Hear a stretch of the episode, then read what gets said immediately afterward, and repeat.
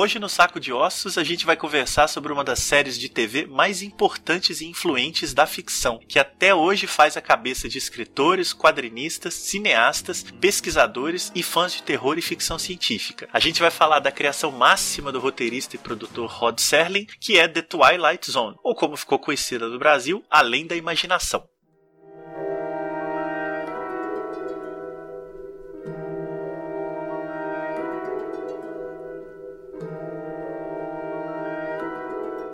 A proposta desse episódio é discutir a série ao longo de seus 60 anos, desde a versão original de 1959 até o recente revival de 2019, que teve produção do Jordan Peele.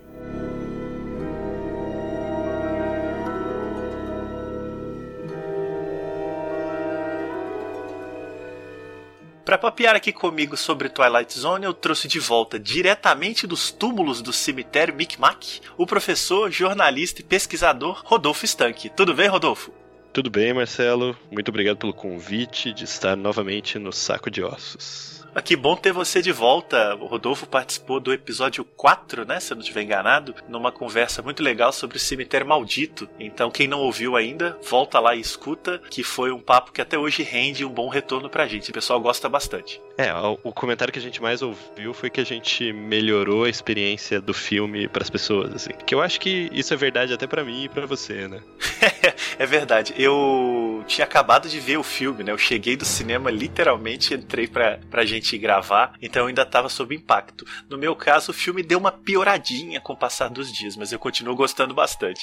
É, para mim tá mais ou menos no nível do que a gente discutiu, assim, ou da conclusão que a gente chegou, assim, que é um filme que talvez melhore lá na frente, a reação um pouco fria ainda, mas funcionando muito bem. Legal, quem quiser saber mais então, Cemitério Maldito, episódio aí do Saco de Ossos. Mas vamos pra Twilight Zone.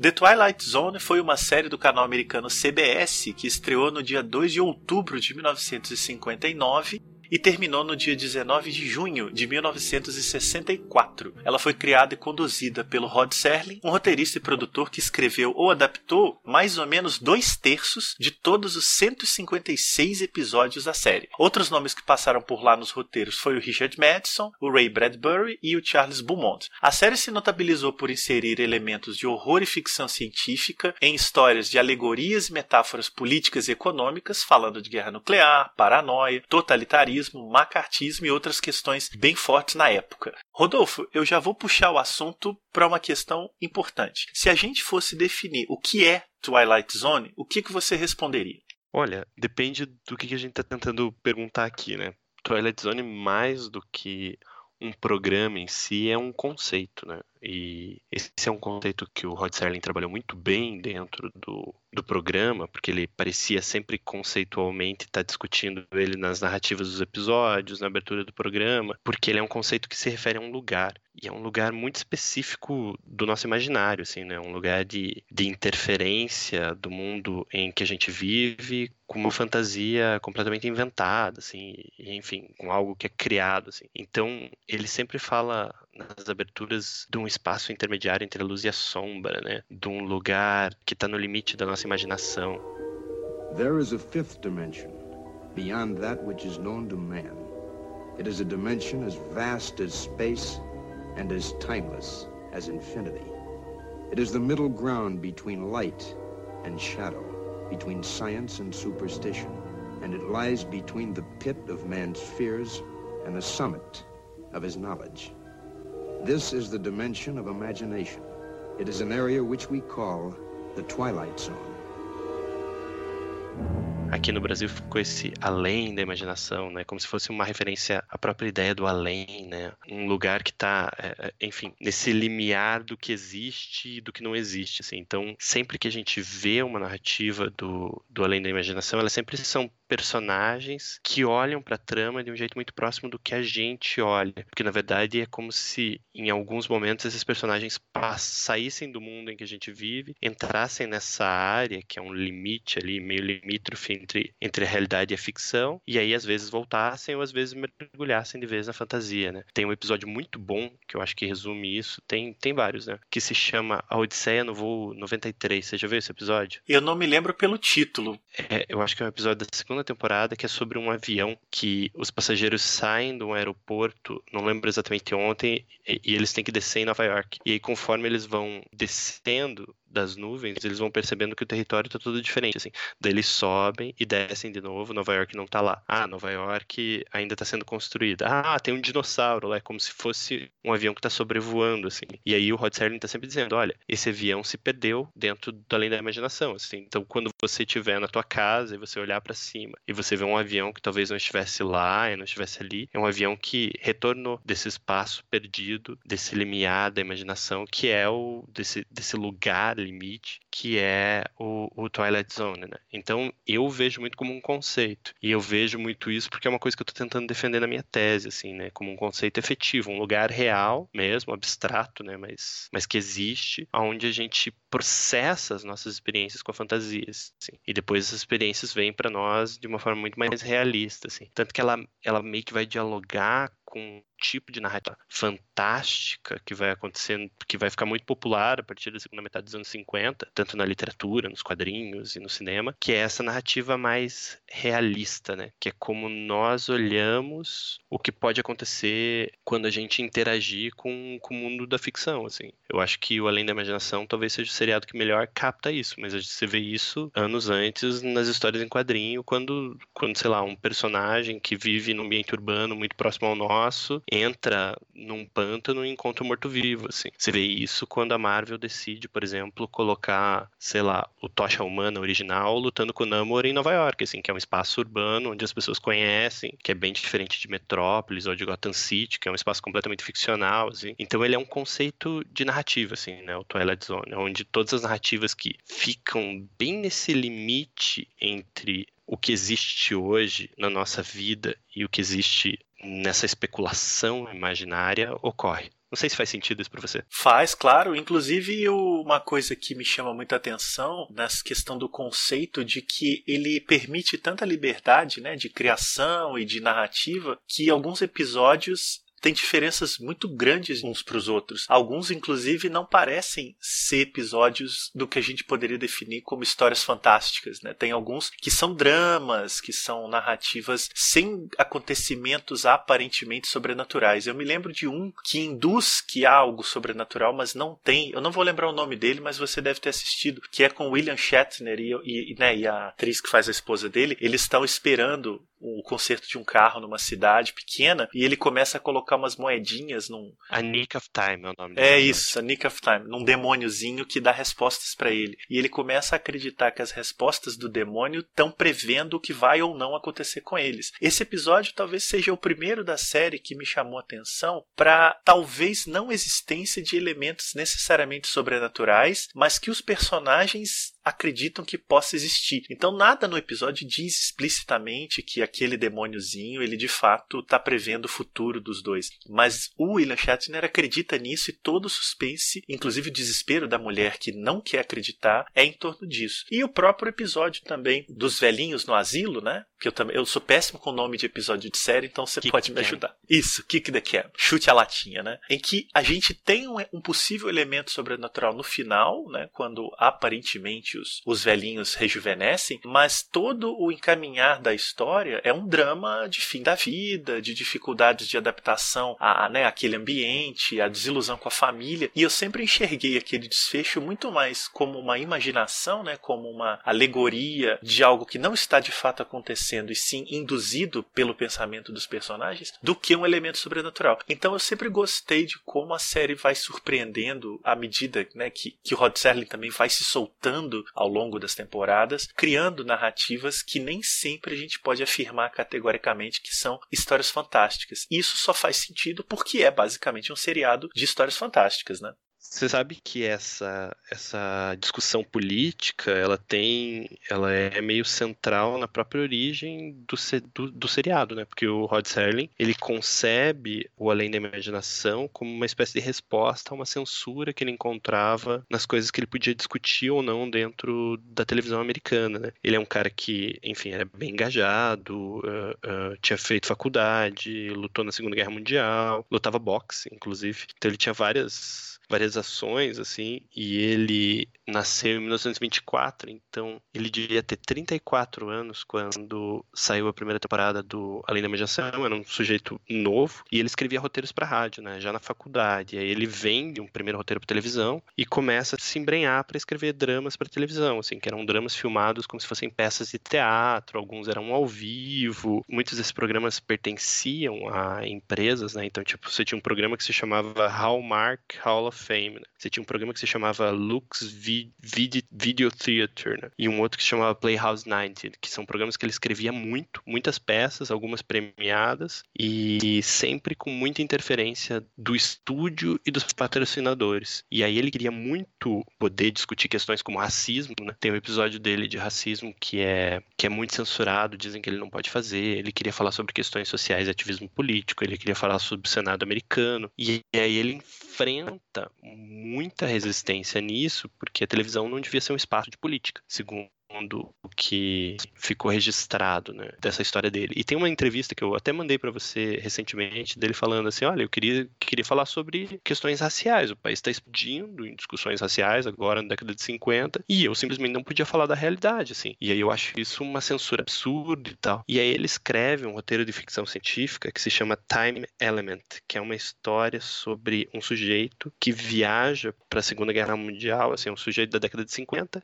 e que acorda em Pearl Pearl Harbor. E ele tenta barrar o acontecimento de Pearl Harbor, ninguém escuta ele, porque os americanos estavam muito. É, é uma fala sobre como os americanos estavam cheios de si, muito confiantes e não queriam se envolver. Até que vem o ataque a Pearl Harbor, eles são obrigados a se envolver na Segunda Guerra. E aí ele percebe que ele tá falando uma coisa bem séria, tá fazendo uma crítica bem séria ao exército norte-americano e ninguém falou nada porque a série é uma série de ficção científica. claro, e isso era uma né? coisa. É, isso era uma coisa que ele já estava meio que trabalhando, e daí ele fala, pô, eu vou trabalhar com isso, né? Porque se eu quero discutir o Senado americano, eu vou colocar um monte de alienígena falando as mesmas coisas, e aí ninguém vai interferir. E ele concebe o Além da Imaginação para ser um espaço de discussão política, né? De discussão social, onde as pessoas teriam que fazer uma mini tradução para entender essa alegoria política que ele está falando, mas de alguma forma ele vai estar tá ali discutindo natureza humana, assim. Então é muito engraçado que na primeira, na segunda, na terceira e na quarta temporada, até na, nas cinco primeiras temporadas, temporadas aí, você vai ver muito episódio sobre paranoia, muito episódio sobre é, ataque nuclear, muito episódio sobre vizinho que desconfia de vizinho. Tem muito episódio também de pesquisas espaciais, né? Sim, e muitos desses episódios com,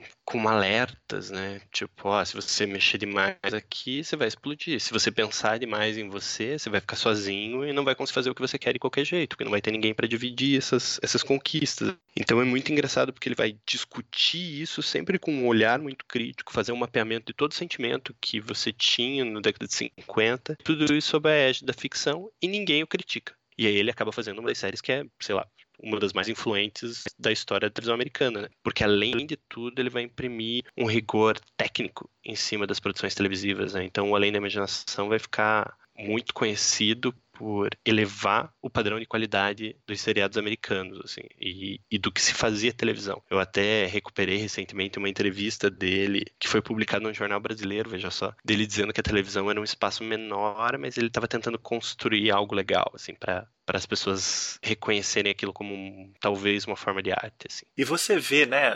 1959 a televisão não tinha nem uma década. Talvez tenha sido o primeiro grande programa a se utilizar abertamente da ideia de alegoria de utilizar elementos aí do mundo real travestidos de outras coisas, né? De ataques alienígenas, nucleares, viagem no tempo, é, enfim, coisas dentro dessa suposta zona do crepúsculo que ele construiu, esse lugar um pouco indefinido do nosso mundo e de um suposto outro mundo que se mistura. Eu gosto muito, você citou alguns episódios aí como exemplares, né? Talvez o meu favorito, é difícil ter um favorito em 156 e eu não vi todos, né? Mas talvez um dos meus cinco favoritos seja o Mirror Image, que é o da Vera Miles, que encontra uma versão dupla dela na estação de ônibus. Que é o episódio que influenciou o, Jordan Peele a fazer o Us, né? Exatamente. Ele, ele, ele, assume que é uma das referências principais junto com o Shud, né? Um filme de terror sobre criaturas subterrâneas também. E esse episódio é incrível porque a, quando ela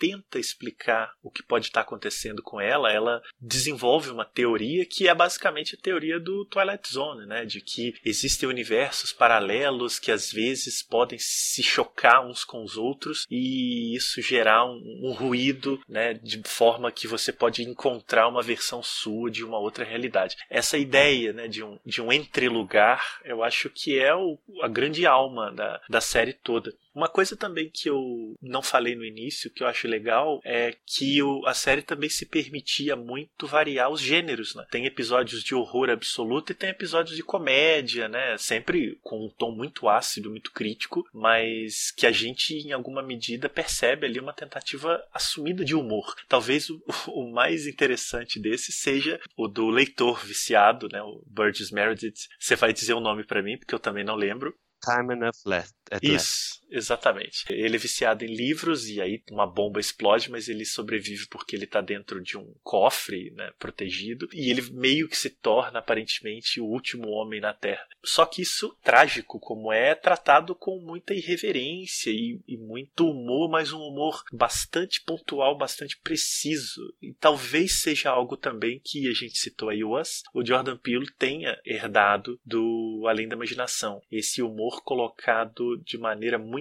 central e naquele ponto que não vai nem além e nem abaixo do que é necessário para a construção de um determinado momento dramático. Eu estava tentando descobrir um, o nome de um episódio aqui, mas eu encontrei. Tem um episódio da terceira temporada em que é um cara que conta piada e que ele conta piada e inventa mentiras. E aí ele inventa mentiras na cidade inteira e um alienígena acredita nele. E aí ele é levado para dentro de uma espaçonave e ele tem que mentir dentro da espaçonave para os alienígenas, assim, que é um episódio bem marcante porque visualmente, acho que até você deve ter visto essa imagem já ao procurar, porque tem uma cena em que o alienígena, ele é uma pessoa ele começa a quebrar a cara, assim, aparece o rosto de um alienígena alienígena, assim. Então essa imagem a gente reconhece, mas a narrativa não é tão famosa assim. É um episódio bem engraçado também. O Richard Madison tem um episódio que também é genial que ele escreveu, que é um episódio que ele escreveu pro Buster Keaton, que, que também é bem engraçado, porque ele tem uma coisa de comédia visual bem forte, assim, que é um episódio que brinca com a linguagem do cinema, assim, ele começa mudo, no cinema mudo, assim, então, com os letreiros e tal, e aí o Buster Keaton encontra uma máquina do tempo, e ele viaja para os anos 60 e ele fica, tipo, todo abismado. É um episódio da terceira temporada também. E ele fica todo abismado porque é tudo barulhento, ele não consegue entender aquele tempo e aquele momento, assim. E ele encontra um cara que quer voltar pra década de 20, quando as coisas eram mais simples, assim. É muito legal esse episódio e muito engraçado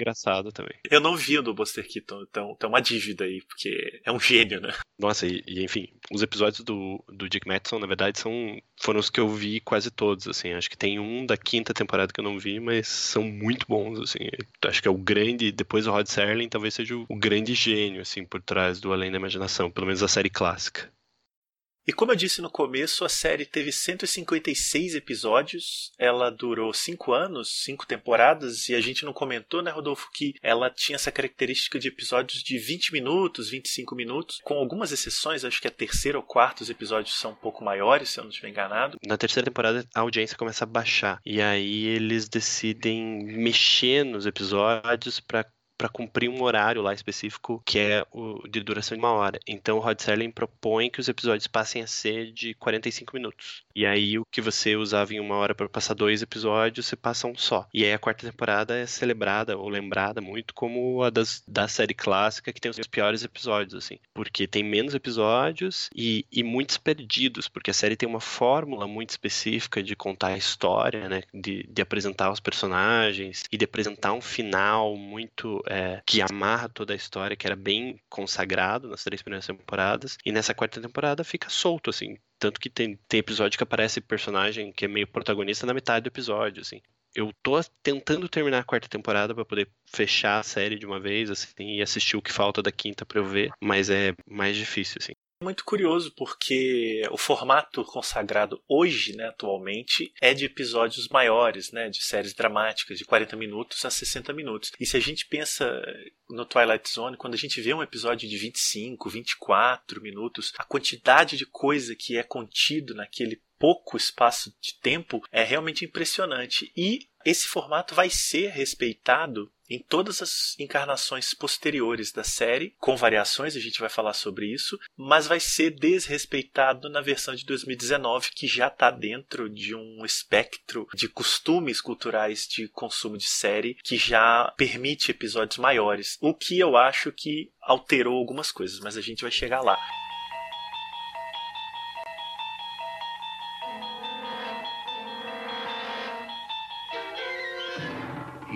This door with the key of imagination. Beyond it is another dimension.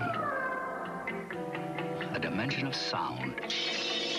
A dimension of sight. A dimension of mind. You're moving into a land of both shadow and substance, of things and ideas. You've just crossed over into the Twilight Zone.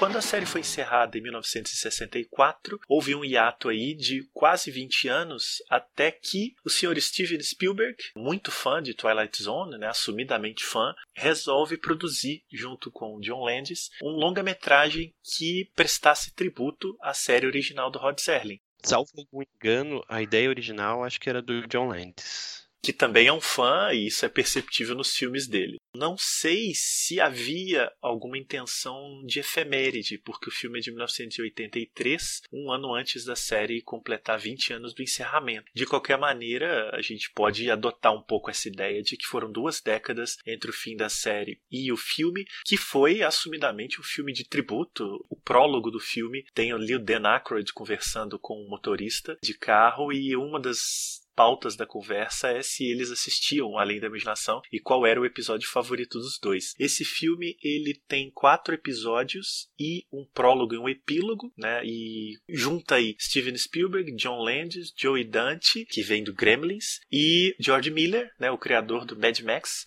Cada um dirige um episódio, sendo que três são refilmagens de episódios clássicos e um, o do John Landis, é uma história original para o filme. Esse filme não fez o sucesso esperado, mas ele reavivou o interesse pelo Além da Imaginação em plenos anos 80, né? Eu vou te fazer uma pergunta meio besta aqui, mas ele não foi considerado um fracasso até onde eu lembro, foi? Foi uma recepção meio fria, assim, de... Fria, fria. Eu acho que eles esperavam um estouro, né, porque tinha tantos nomes no meio e não foi esse grande estouro. Curiosamente, a própria série original não era também uma explosão de audiência, né? Ela sempre fez sucesso, com exceção aí que você falou da quarta temporada, mas ela já não era o carro-chefe da CBS. Tanto é que quando eles vão produzir a série de de 85, pelo menos algumas coisas que eu procurei, havia uma expectativa se valia a pena ou não, porque a série original não era exatamente o maior sucesso que a CBS tinha na época. Eu acho que o que acontece com Além da Imaginação é muito parecido com o que acontece com Jornada nas Estrelas, assim. Ele tem uma série que ela cumpre um papel num determinado momento, assim, ela não faz tanto dinheiro, eles acabam cancelando depois de cinco anos, e ela continua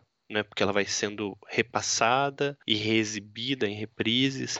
Então ela meio que vai formando essa geração de escritores e cineastas que cresceram vendo esses episódios em reprises posteriores, assim. Então tem muita coisa, tem uma cultura norte-americana de pessoas que, que parece que esse, esse é uma série que está sempre passando em algum lugar, assim, né? E até a gente aqui no Brasil tem isso, né? Porque recentemente, sei lá, tava passando na TV Cultura os episódios dublados originais, assim, quando não tinha DVD ainda passando, né? Agora a Darkflix está passando de novo no, no, no serviço dela, assim. Então é uma série que tem algum tipo de permanência e permanente diálogo, assim. E ela é uma série que vai influenciar muito, pelo menos dentro do que eu tenho defendido na minha tese, a maneira do Spielberg fazer cinema, né? Que é essa maneira de pegar um elemento sobrenatural e colocar ele bem próximo quase naturalizá-lo a um espaço urbano e as pessoas reagem a ele quase como se estivessem vendo ele, quase como se estivessem efetivamente tendo contato com isso. E de alguma forma, eu estou pensando principalmente no ET e no Contatos Imediatos Terceiro Grau, né, que são filmes que vêm antes do, do Além da Imaginação filme e que são elementos que de alguma maneira ficam nesse limiar, assim, olha, isso pode ter acontecido, mas como é que a gente vai relatar e lidar quando isso acontecer de verdade, assim? Aliás, o Encurralado é um, um telefilme que adapta um roteiro do, do Richard Madison, né? Que é um, que aliás,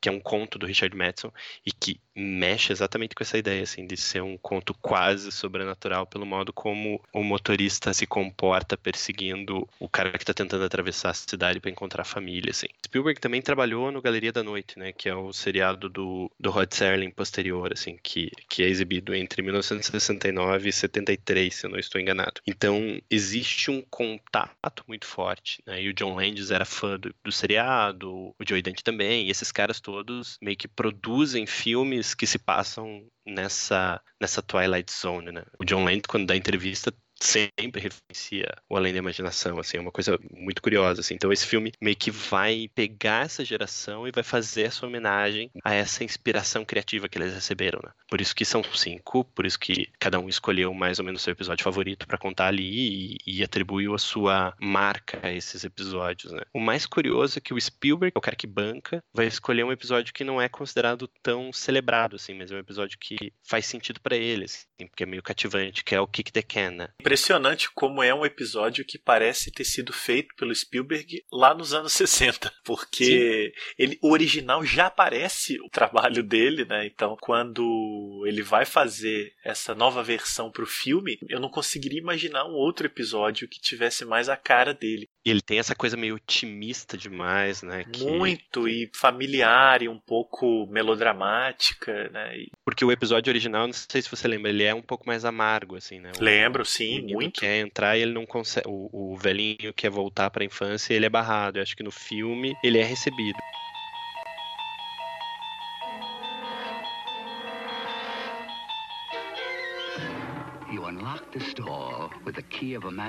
Mas falar desse filme, Marcelo, é uma coisa difícil, porque toda vez que a gente fala do, do Além da Imaginação filme, a gente tem que lembrar que ele é muito marcado por um problema de produção, né? Que é esse, que é esse acidente horrível que aconteceu com o Vic Morrow, né? Que é a morte. Ele foi decapitado junto com duas crianças durante uma cena, que é um, que é um acidente que meio que marcou a carreira de John. Assim, ele já já estava com dificuldade para filmar e meio que vai apagar um pouco é, o brilho do John Landis, assim. E aí acho que o, o filme ele é todo marcado por isso, assim. O vídeo desse acidente foi pro Faces da Morte depois, então ele tá disponível na web se alguém quiser ver, assim, é muito sombrio e muito assustador, assim, porque ele realmente coloca o filme num lugar muito pesado. A lembrança dele é muito marcada por, assim, desse acidente. É, eu acredito que o, o acidente tenha influenciado, inclusive, na carreira do filme, né? Porque o acidente foi muito noticiado, matou o Vic Morrow e era o protagonista do episódio do John Landis, né? Ainda é o protagonista, ele tá lá no filme. E o filme estreou depois na esteira aí do processo, né? Houve toda uma comoção em relação ao acidente e eu acho que influenciou sim no filme. Eu não sei se por motivos legais ou não, mas não há nenhuma referência ao acidente no filme, não tem nenhum in memória pro Vic Morrow, não tem nada. Eu não, eu realmente não, não, não sou capaz de dizer se, se isso é descaso ou se tem a ver com problemas legais, jurídicos, né? A gente não sabe o teor desse processo. Mas se alguém vê o filme sem saber, não fica sabendo pelo filme de que aconteceu absolutamente nada. E eu acho que sim, que influenciou na trajetória do filme. E isso acabou afastando, esse acidente acaba afastando também, aparentemente, né, o Spielberg do John Landis, porque eles eram muito chapas, né? O John Landis foi estagiário ali do, do Tubarão. O Spielberg fez aparições nos filmes do John Landis durante um, um, longo período, assim, e depois disso eles meio que dão uma afastada, carreira um do outro, assim, ele, o Spielberg faz uma aparição bem importante no, no The Blues Brothers, né, que ele é um policial, um, um operador de correio, não me lembro direito, e aí essa, os dois meio que se afastam, assim antes da gente sair do filme, eu quero frisar que o episódio do George Miller é uma obra-prima. Eu acho talvez a, uma das melhores coisas derivadas do Além da Imaginação original já feitas. É um episódio que adapta um conto do Richard Matheson que já tinha sido adaptado na série original com o William Shatner e aqui é, ele é protagonizado pelo John Lithgow e eu acho a melhor adaptação desse conto. Ele vai ser novamente adaptado na série nova de 2019. Eu acho que o George Miller captura ali o, o desespero e, a, e essa visceralidade daquela situação, que é uma situação absolutamente banal de um homem com fobia de avião, de voar de avião, mas ele captura aquilo de um jeito que eu acho que nem a série original e nem a de 2019 quiseram captar. Não vou nem dizer que conseguiram, porque cada uma tem uma intenção diferente, mas eu gosto muito de como o Miller transforma aquilo num pesadelo absolutamente apavorante, sem nenhum tipo de firula. São 20 minutos de completo horror, talvez um dos grandes filmes de horror dos anos 80 tá ali contido nesse pequeno episódio. Eu nem gosto muito dos outros. Nem do Jay Dente, eu adoro aquele episódio. Eu acho que tem alguma coisa nele que me perde um pouquinho, mas é bem pessoal, assim. Eu acho que ele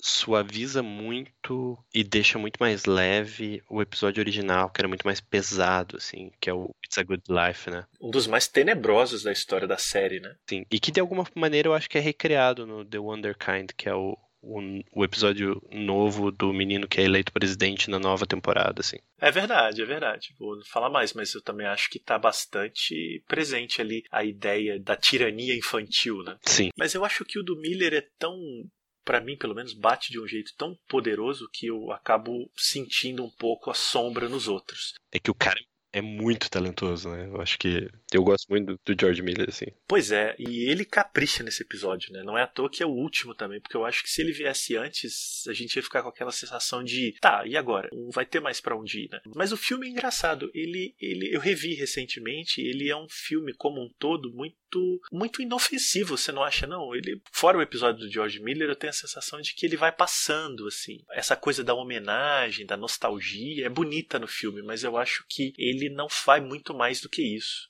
Mas eu acho que ele tem algumas imagens muito fortes, assim, porque eu consigo me lembrar muito bem dele visualmente. Talvez o episódio de John Landis, porque ele teve que fazer um recorte, porque ele não conseguiu filmar o que ele queria, então ele fica meio esquisito, eu me lembro menos, assim. Mas do Spielberg tem toda aquela cena no pôr do sol, assim, que é, é muito forte, muito marcante, a música muito pesada, e especialmente o do O Pesadelo nas Alturas, que é esse último do George Miller, eu acho que ele, ele, ele é muito bem filmado, ele tem uma criatura muito legal, então eu me lembro menos da experiência e muito mais das imagens que ficaram do filme na minha cabeça, assim, no meu imaginário imaginário. Tem um prólogo que eu acho divertidíssimo, que é dirigido pelo John Landis, que vai culminar com uma espécie de prévia do clipe do thriller do Michael Jackson que ele vai fazer anos depois, com o Dan Aykroyd virando uma espécie de lobisomem em plena estrada. Eu gosto muito daquele segmento. Eu, inclusive, consideraria ele um pequeno episódio do Além da Imaginação. Acho que sim, acho que eu, eu, eu gosto do filme, eu acho ele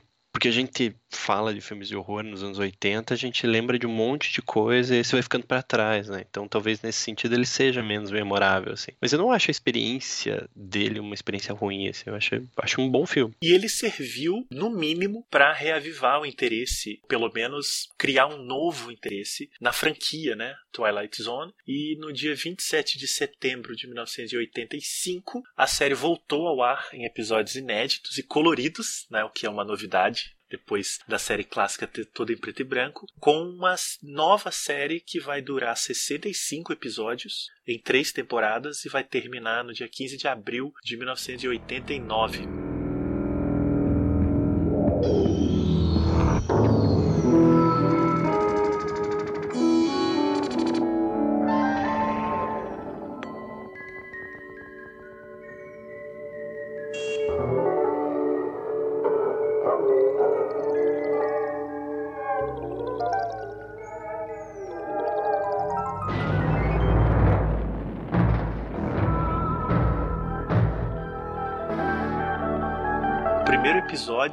Ele já entra com o pé na porta, né? Ele adapta um conto do Harlan Ellison, que era um escritor badaladíssimo. E que é uma espécie de consultor criativo da série inteira nesse desse revival, né? É, sim. Exatamente. É direção do Wes Craven, que já vinha do sucesso do A Hora do Pesadelo e já tinha feito história no cinema de horror dos anos 70, mas é com A Hora do Pesadelo que ele cria um ícone, que é o Fred Krueger, e é protagonizado pelo Bruce Willis, que já vinha de uma carreira de sucesso no seriado A Gata e o Rato. E ele já aparece nesse episódio fazendo um papel duplo. Então, esse primeiro episódio foi um cartão de visita, né? Olha, é o seguinte, a gente não tá aqui para brincadeira. Essa série também vai, para mim, ela vai ser marcada pelos, pelas contribuições roteiristas, assim. Então, tem, tem roteiro de George Martin, tem roteiro do Harlan Ellison, tem, tem adaptação de história do Stephen King, assim, que, aliás, a gente não comentou, mas era um grande fã do, do Além da Imaginação, né? Eu tinha separado lá para ler lá atrás sobre o impacto cultural. Posso ler agora? Leia agora. O Stephen King dedica algumas páginas ao Além da Imaginação no livro Dança Macabra, que é um livro teórico dele sobre o horror, assim. Então ele, ele escreve o seguinte sobre o Além da Imaginação, assim. Imagino que isso deve ter impactado para ele fornecer um, um conto para ser adaptado num roteiro. Ele diz o seguinte: de toda a dramaturgia já exibida na televisão americana, esse programa foi um dos que mais se aproximaram de desafiar uma análise geral. Não se tratava de um programa de faroeste nem policial, ainda que algumas das tramas tivessem o formato de faroeste ou polícia e ladrão. Não era propriamente um programa de ficção científica, apesar de The Complete Direct to Prime TV Network TV Shows o caracterizar desta forma. Não era uma comédia, ainda que alguns episódios fossem engraçados. Também não era propriamente um programa sobre o oculto, ainda que algumas histórias histórias sobre o oculto aparecessem frequentemente, por mais peculiares que fossem. Tampouco era sobrenatural. Era único e, em grande parte, esse fato sozinho explica porque toda uma geração é capaz de associar o programa de Serling com o início dos anos 60, pelo menos da forma como eles são relembrados. Forte, né? Muito, e é engraçado porque o episódio que adapta um conto do Stephen King, que é o Grandma, né, vovó, eu não diria que seria uma história do que eu acho que entendo do Twilight Zone. Só que quando você vê o episódio, faz todo sentido, né? É uma história apavorante. Eu acho muito legal a adaptação, gosto bastante. E o Stephen King, eu até acho que ele participa pouco. Ele poderia ter tido uma participação mais ativa nessa série. Imagino que eh, tem a ver com o fato de que nos anos 80 ele escreveu muito, né? Muito livro. Alguns dos mais badalados dele surgiram nos anos 80. Então, em alguma medida, ele estava sim trabalhando com Além da Imaginação, mas na literatura dele. Eu acho que todas as histórias que ele escreve, ele escreve nessa zona crepuscular, assim, que é a minha tradução é, para Twilight Zone, assim. Pois é. Inclusive é. porque ele vai, o maior, o autor que ele mais admira é o Richard Matheson, né? Que era um profundo colaborador do, do Além da Imaginação. E o Richard Matheson é um cara que ele vai descrever como alguém que influencia ele ao escrever narrativas extraordinárias com personagens ou que se passam no universo ordinário, assim. Então tem sempre essa relação que é também de fronteira entre o que é ordinário e o que é extraordinário, assim, sempre nesse limite entre os dois, assim, que é exatamente como a gente deve caracterizar e pensar o além da imaginação, assim. E eu acho que a série dos anos 80, voltando, ela meio que capta um pouco esse clima de televisão e de ficção científica e do próprio cinema de horror e de fantasia dos anos 80. Assim, eu vi pouco, eu vi o primeiro disco do seriado que a, que a empresa, que, que a mesma empresa Darkflix lançou, e ela me impacta muito porque ela meio que capta o tipo de televisão que eu via quando eu era pequeno, assim, essa televisão do Alf, do Anos Incríveis, né? Então ele capta um pouco disso, mas ele também capta ali um pouco do cinema de Joy Dante. Você vê uh, uh, muita ficção científica, você vê um começo ali do que algumas sementes do que viraria o, o Arquivo X posteriormente no meu, no me, na minha imaginação, assim, e culturalmente. Assim. Eu acho que completamente. Eu acho que o Arquivo X está todo iniciado na série dos anos 80. E é muito legal em termos de formato, porque a série dos anos 80 vai tentar mexer com a estrutura do Além da Imaginação convencional. Então ele não só propõe, como ele divide, assim. Então você tem episódios de 20 minutos, mas você tem episódios de 8 e você tem episódios de, sei lá, 15. Então ele vai mexer com os formatos e com os tamanhos, assim. E além dos nomes que você citou, na direção também vão passar William Friedkin, que vem diretamente de O Exorcista, Peter Medak, que fez um super cult, né, o Changeling no Brasil, é conhecido como Intermediário do Diabo, grande diretor também, o próprio Joey Dante e o John Milius, que fez o Conan, é, entre várias outras coisas, todos foram diretores de episódios dessa fase do Além da Imaginação nos anos 80. Então foi um carnaval de talentos passando pelos roteiros e pela direção. A ficha corrida dessa série, ela de fato grita aos olhos, né? E, e como, pelo menos falando por mim e por você, a gente é um pouco dessa geração que via muita televisão nos anos 80, meados ali, esses nomes, essas histórias, todo esse imaginário permeia muito forte e é o que a gente vai ver sendo desenvolvido anos 90 adiante, né? O Wes Craven vai criar novos ícones, né? William Friedkin vai continuar com uma carreira meio errática, mas sempre com filmes muito fortes. O próprio Stephen King tá aí até hoje. Eu acho que essa geração foi muito fortemente bem trabalhada dentro desse período dos anos 80 que tem o Além da Imaginação como algo muito central. Eu acho isso também. Eu acho que tudo que vem de TV, de ficção científica e de fantasia nos anos 90 e começo dos anos 2000, ela meio que é um pouco além da imaginação, né? Próprio Arquivo X. Depois estava lembrando do Lost, assim, Lost é exatamente o, a ilha é quase o conceito da além da imaginação, né? Um lugar que existe, não existe ao mesmo tempo, onde as pessoas podem ir voltar e ter experiências fantásticas lá, mas aqui elas têm uma experiência muito própria com o mundo real, assim. Fringe, Fringe é exatamente isso, né? É tipo a tecnologia do mundo que tá ali do lado e que às vezes vem para cá e vai para lá, assim. Então são todos seriados que meio que vão dialogar com esse universo, assim, do que, que representa o além da imaginação, assim. E o próprio Black Mirror, evidentemente, né? É que ó, a gente vai chegar no Black Mirror, porque eu acho que daqui a pouquinho, mas eu acho que ele vai ser a série que vai reconectar o público com o formato consagrado do Além da Imaginação. Mas antes de chegar nela, a gente precisa passar pela versão menos conhecida, comentada e um pouco nebulosa do Twilight Zone, que é a série de 2002. You're traveling to another dimension. Dimension not only of sight and sound, but of mind.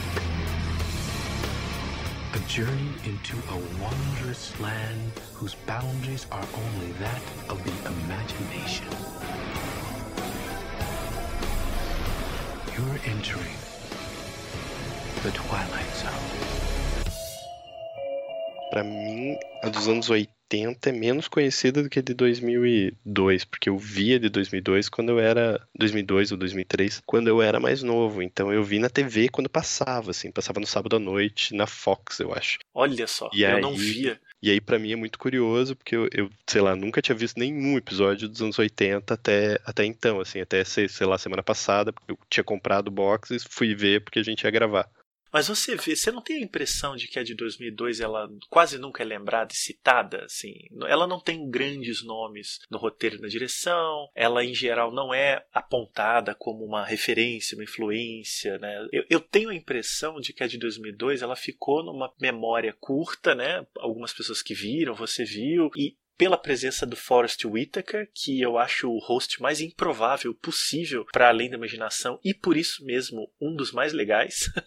eu gosto muito dele nessa versão e porque ela era exibida num canal menos conhecido, né? É um canal da Paramount chamado UPN e eu tenho uma ideia, uma teoria aí tirada do cotovelo, mas eu acho que tem algum fundamento, de que ela foi uma série que falava de assuntos muito sombrios, pesados e deprimentes em pleno pós 11 de setembro. Ela estreia no dia 18 de setembro de 2002, ou seja, um ano praticamente depois do atentado ao World Trade Center, e termina em 21 de maio de 2003. Ela teve uma temporada composta de 44 episódios de aproximadamente 20 minutos cada um. Mas não era, não era assim, né? Eles pelo menos que eu me lembro, passava, eu tô falando isso de memória, tá? Ele passava os dois episódios juntos, então era Isso. um horário fechado com dois episódios juntos. Isso, exatamente. Eles contam 44 porque eles consideram por história, né? Tanto que na. Eu não sei como seria em DVD, porque eu vi pela internet, mas, mas eles funcionam, né? São 44 histórias, mas a exibição era dupla. Assim como nos anos 80, né? Quando mesmo tivessem três episódios, eles eram exibidos como um programa só,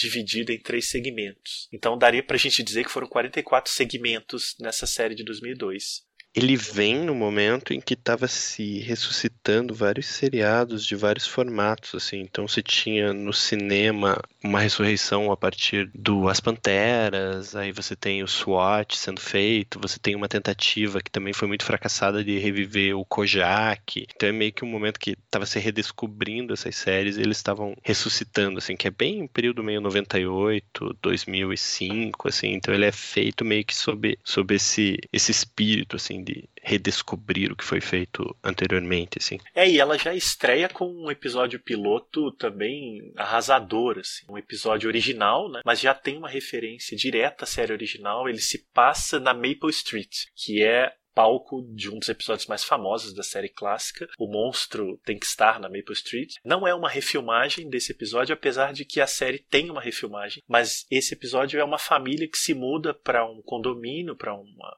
comunidade e vão morar na rua Maple. Então é, a referência é totalmente assumida. E ele já começa mostrando ali uma completa dissolução familiar, ou na verdade uma dissolução das aparências familiares. É basicamente uma família tipicamente americana, em que uma das filhas do casal é uma rebelde, toda tatuada, cabelo colorido. Ela é pintada pelo, pela série como uma menina meio fora da curva e os pais vão tentar colocar ela dentro dos padrões estabelecidos para aquela pequena comunidade de subúrbio. É brutal, é um episódio que ele começa leve, meio engraçado e vai seguindo por um caminho sombrio e com 20 minutos ele já coloca as coisas no seu devido lugar, assim. E toda a série, eu vi alguns, eu não vi todos, mas eu vi alguns recentemente, ela vai ter um tom muito amargo, muito pessimista e desiludido. Ela não tem muita concessão. E tem uma peculiaridade de que a série estreou no vácuo do Arquivo X, que foi concluída em maio de 2002, e ela tinha suprido por muitos anos, né, por uma década, essa necessidade e essa urgência de uma ficção,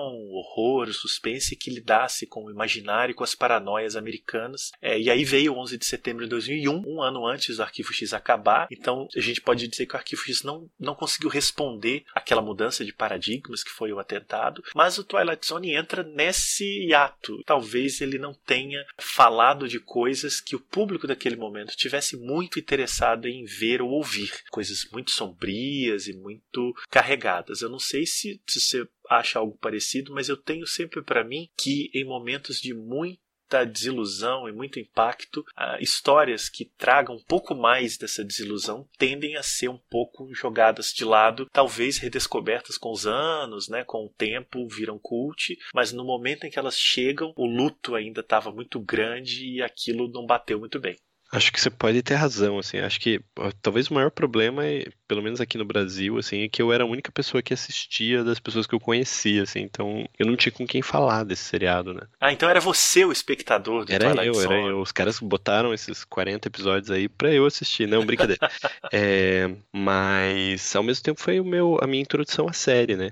E eu lembro que essa coisa do episódio de meia, dois episódios de meia hora num, num horário fechado, assim, era uma coisa muito estranha, assim, tipo, não tinha ninguém fazendo isso. Também isso pode ter afetado, né? Alguma coisa de formato. É verdade, que a gente já estava na época em que os episódios de 40 minutos eram a praxe, né? E aí, de repente, você vem com uma série de 40 minutos dividida em duas histórias, sem relação direta uma com a outra, também pode ter afetado um pouco. E eu acho que o Arquivo X também influenciou muito numa ideia de continuidade, uma ideia de mitologia Sim, você tem que lembrar que esse é um, um, momento que não dois ou três anos depois as pessoas vão estar dizendo que a televisão está passando um período de ouro, né? Porque você está no começo em que tem, sei lá, o 24 horas, dali a pouco você vai ter o Lost, aí a HBO já está fazendo história com The Wire e com, sei lá, o Six Feet, Six Feet Under, então você tem um monte de seriados ali que vão criar esse momento em que as pessoas vão chamar, ah, era de ouro da televisão, ah, a televisão ultrapassa o cinema, assim. Então esse é um seriado que meio que já surge meio datado, assim, usando um formato da década de, da década de 60, assim, pode, pode parecer estranho. Certamente, como esses seriados que você citou que vão coroar esse período da TV, são todos muito construídos em torno de mitologias e de continuidade, uma série um pouco indefinida, não se sabe se ela é ficção, se ela é terror, se ela é suspense, com episódios que não se relacionam uns com os outros, parecia estar um pouco sem espaço naquele período. Eu consigo imaginar o dilema que era fazer além da imaginação exatamente nesse período, né? E o Forrest Whitaker, por mais que ele seja muito bom como host, ele, ele é um apresentador muito diferente do Rod Serling. E aliás, é bom frisar, foi a primeira vez que a série volta a ter um apresentador em carne e osso, porque na série dos anos 80 era só uma voz em off e, nas, e no filme também não tinha exatamente um apresentador. Então só vai ter uma figura fisicamente presente, falando das histórias, fazendo referências à própria mitologia da série em 2002. Por mais que ele fosse essa figura improvável, e, mas muito carismática, contando aquelas histórias, acho que não conseguiu segurar dentro de um cenário televisivo que estava completamente alterado em relação aos últimos anos. Concordo. Tudo bem.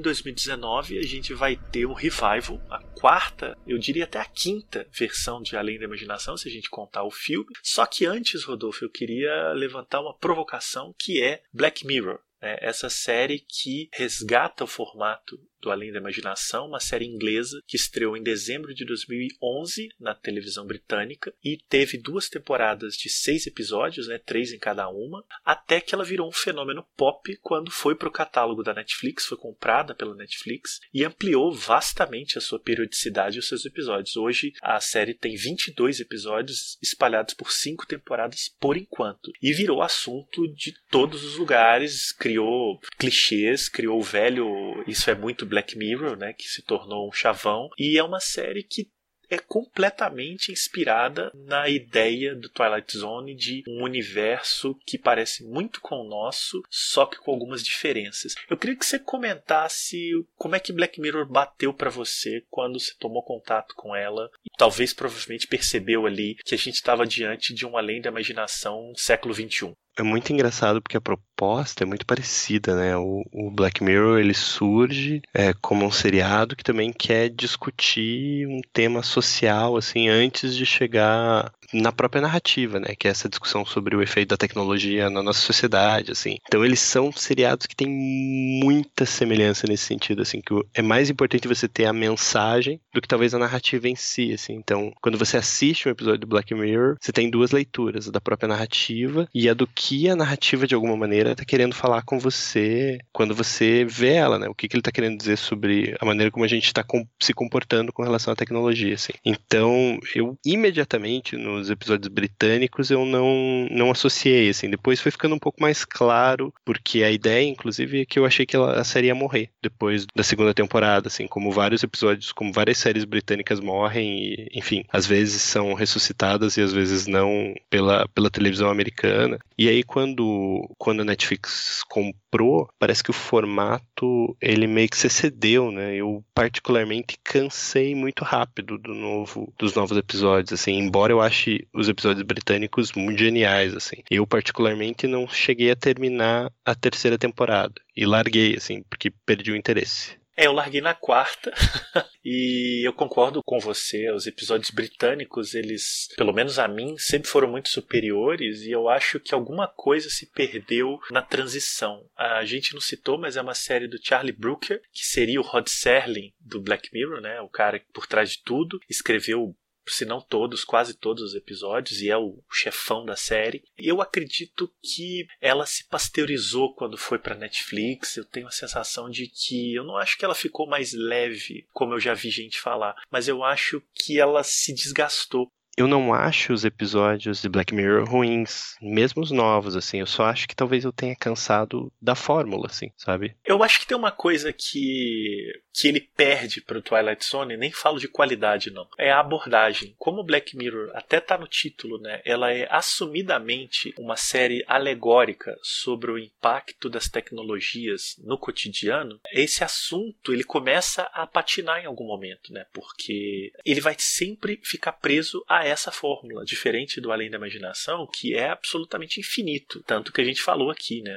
A série podia ir e voltar para absolutamente qualquer assunto que ela ainda estava dentro de um espectro que seria essa zona do crepúsculo. Black Mirror talvez sofra um pouco do, do esgotamento da sua própria proposta original. Então eu acredito que isso afeta um pouco. Mas, e aí já entrando na nossa pauta, o Além da Imaginação ganha esse revival em 2019 e, para ironia das ironias, ela sofre comparações com Black Mirror.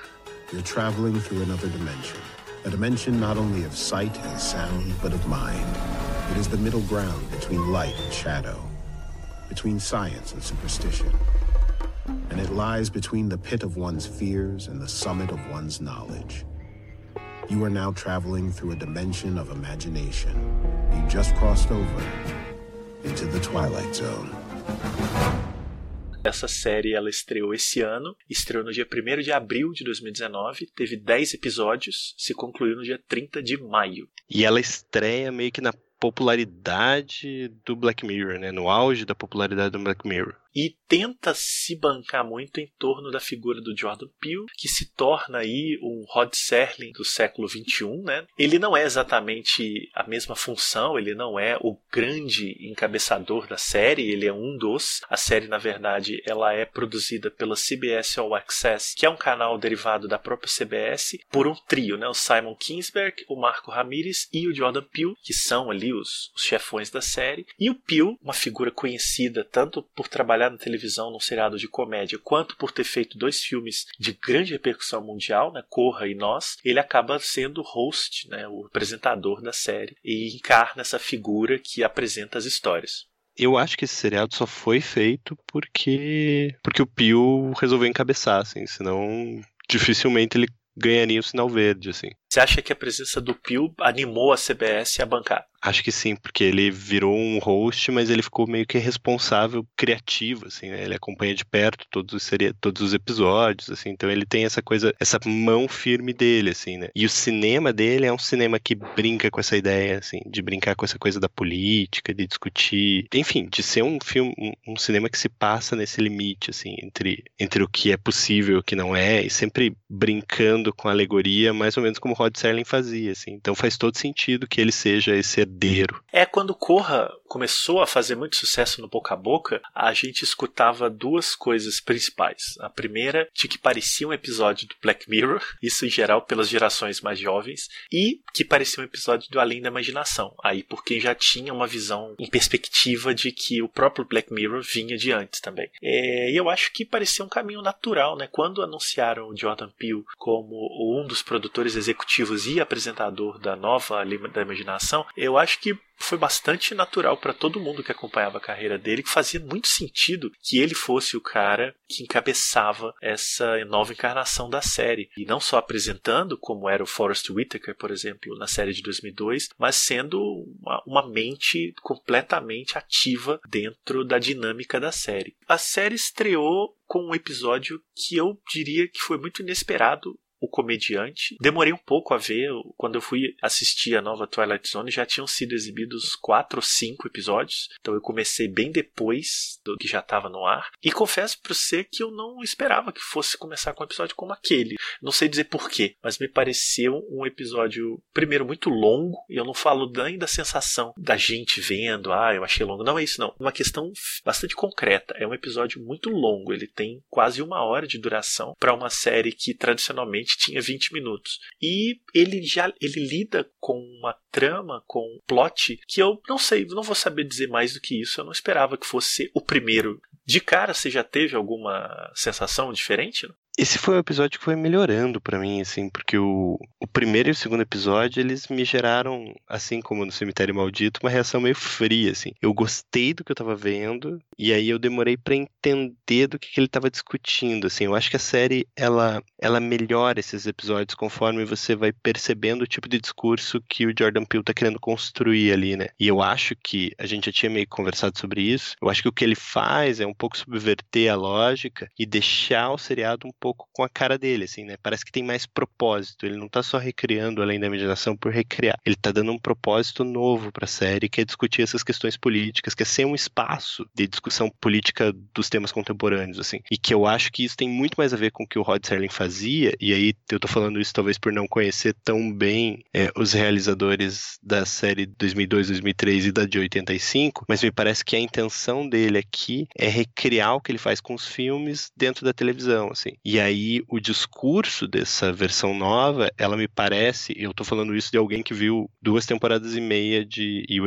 e o especial de Natal do Black Mirror, assim, mas ele me parece muito mais amplo né? Porque ele vai discutir muito mais coisas. Essa coisa de escopo que você tinha comentado, assim, que o próprio Black Mirror. Então ele ocupa um outro lugar, assim. Então eu vejo o The Comedian e o Nightmare on 3000 Feet, né? Porque ele aumenta mil, mil pés na, é, ah, o voo evoluiu, né?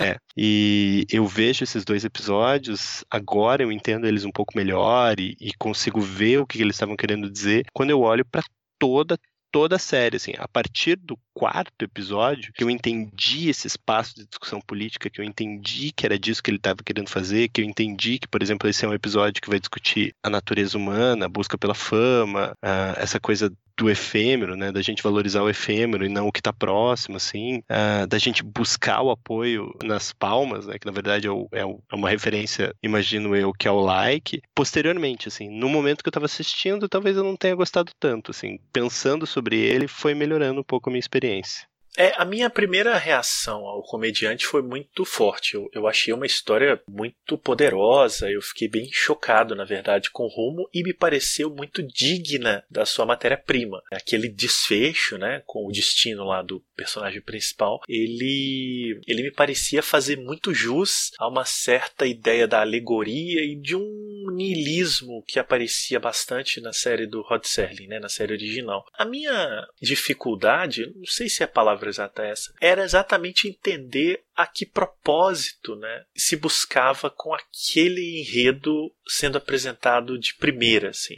Depois, de fato, a série ela vai dizendo a que veio e termina com o episódio 10, que a gente comenta daqui a pouco, que dá um, um giro para falar dela mesma, né, para fazer metalinguagem e para, de certa forma, comentar a si próprio comentar o discurso do Rod Serling, inclusive, né? inclusive, exatamente. E do, e do legado dele, né? Isso, legado. É... Agora, uma coisa que tô falando aqui da temporada como um todo é que a gente tá vendo uma série como essa vivendo o momento em que ela é feita, né? E havia milhares de maneiras de refazer além da imaginação. Ela foi feita dessa forma e é ela que a gente tem. É, então, é claro que as coisas tocam a gente de uma maneira muito direta e muito funda. É, a gente não tem a mínima noção de como os episódios da série dos anos 60 tocavam no público que assistia. A gente tem uma ideia histórica de que estava lidando com o medo nuclear, com o pós-guerra e todas essas coisas, mas a gente não viveu lá para saber. Agora a gente vive tudo que está sendo discutido na nova série. Então, quando a gente vê um episódio como Replay, que é o terceiro, que ele fala abertamente do racismo e da opressão racial, a gente está vendo aquilo sendo discutido na mídia todo dia, aquilo está sendo questionado no governo, a gente vive no nosso cotidiano questões que remetem a isso o tempo todo. Então, eu acho que a série ela se alimenta de uma série de tags né, de assuntos que estão muito presentes na mídia, nas discussões, nas mesas da universidade, nas discussões políticas, de gabinete e tudo mais. Isso, em alguma medida, facilita o acesso à série. Eu acho que a gente identifica muito rápido do que ela está falando em quase todos os episódios. Eu não vou dizer todos, porque tem alguns mais enigmáticos que eu até quero falar depois. Mas quando o assunto vem, ele vem de uma vez só. Por outro lado, aí vem uma ressalva, não é nenhuma crítica, não. Eu acho acho que alguns episódios eles se sufocam um pouco nessa explicitude extrema desse assunto da semana. Eu falo isso, por exemplo, de um episódio como The Blue Scorpion, que fala de arma, né? Ele tá tocando ali num ponto muito caro para os Estados Unidos e agora para o Brasil, inclusive. Só que o que me incomoda ali um pouco é que ele só fala disso de uma maneira muito direta e não sobra muita coisa por onde você escapar que não seja aquela tentativa de reforçar um determinado ponto de vista. Eu não vejo problema nisso a priori. Eu só acho que isso pode, com o tempo, desgastar um pouco a série se ela eliminar os assuntos. Não sei se eu estou fazendo algum sentido. Tá sim, eu senti isso também. Parece que ela passa por todos os problemas norte-americanos em alguns episódios que são muito mais políticos do que sobre a natureza humana, né? Eu acho que o Rewind, o The Wonder Kind, aquele episódio sobre os imigrantes, né? O Six Degrees of Freedom, é esse? Não, não. O Six Degrees of Freedom é o dos astronautas. Esse que você tá falando dos imigrantes é o Point of Origin. Isso. E eu imagino que você também queira citar o Not All Men. Isso. E o próprio The Blue Scorpion, assim. Então eu também fiquei com essa impressão, assim, será que vai ter outras coisas para serem discutidas? Mas também a gente tem que lembrar que a sociedade é infindável, né? O social é infindável. Pode ser que ele ache outras coisas no meio do caminho, assim. É que a gente está pensando muito nesses temas que são mais polêmicos, né? Que a gente discute muito mais nas redes sociais. Assim. Eu ouvi uma crítica, deixa eu aproveitar esse momento. Eu ouvi uma crítica de alguém dizendo que o, o Jordan Peele estava querendo lacrar demais nesses episódios, assim. Mas eu acho que falta um pouco de compreensão de que talvez esse seja o objetivo da série, né? Fazer essas discussões políticas, assim. É muito engraçado questionar isso, que na verdade é a proposta. Eu acho que isso é uma crítica vazia, porque, primeiro, o termo, né, o uso do termo lacrar, ele é pejorativo, então você já está jogando um valor negativo na série usando isso, né? Não você, Rodolfo, deixar bem claro para o ouvinte, né? Não seja... sou eu que estou dizendo isso. Exatamente, seja lá de onde isso vier. E em segundo lugar, que sim, é uma série que está lidando com questões contemporâneas e ela tem um posicionamento muito claro, é uma série abertamente, se a gente for colocar em um espectro político, é uma série de esquerda, é uma série democrata dentro aí do cenário político americano e que ela não tem nenhum pudor de fazer isso. Na verdade, eu acho que o Jordan Peele está ali por causa disso, né? Por ser uma voz que não teme se colocar e que acredita que, utilizando a ficção e a alegoria como caminhos, é possível atingir alguns impactos que talvez o noticiário, por exemplo, não seja mais capaz de atingir.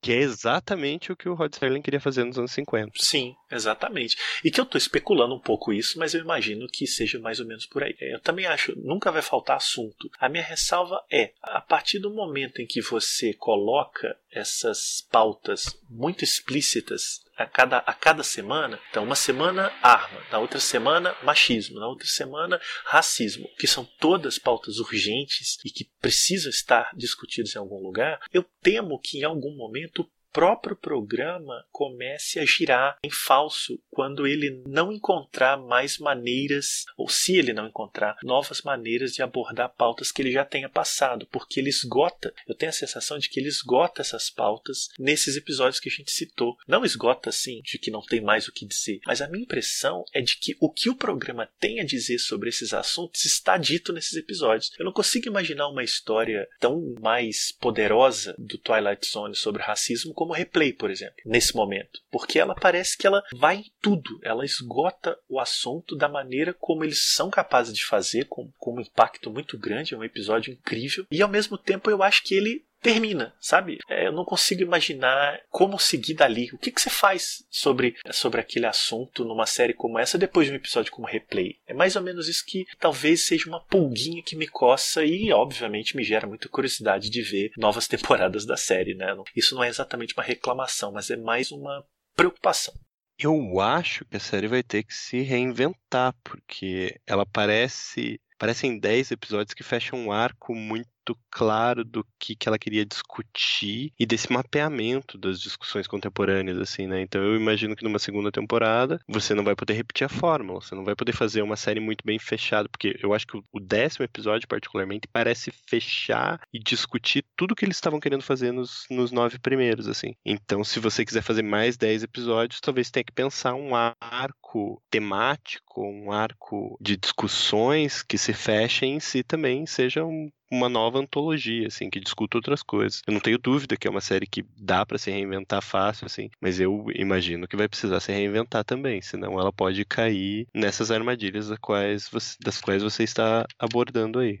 É, e você usou uma palavra para mim chave que é, eu acho que é, resume tudo que eu estou tentando falar, que é o mapeamento. Né? Ela mapeia muito bem, com muita consciência política e ideológica, esses assuntos, né? E, e, faz isso com muita precisão e pouquíssima sutileza, né? É uma série que não está muito afim de sutileza e, e, de novo, é a proposta dela. Não ser sutil faz com que ela seja como é. Talvez uma chave para entender isso esteja nos episódios que são mais amplos da natureza humana, né? Como, por exemplo, o próprio Traveler, que é aquele episódio, eu vou dar um spoiler aqui, né? Mas do alienígena no final, assim, da, da estação no, no Alasca, ou o próprio episódio Six Degrees of Freedom, né? Que são episódios muito mais amplos em termos de discussão. Até o próprio The Comedian, assim, eu acho que é um episódio mais sobre a natureza humana do que sobre um tema específico, uma pauta específica, né?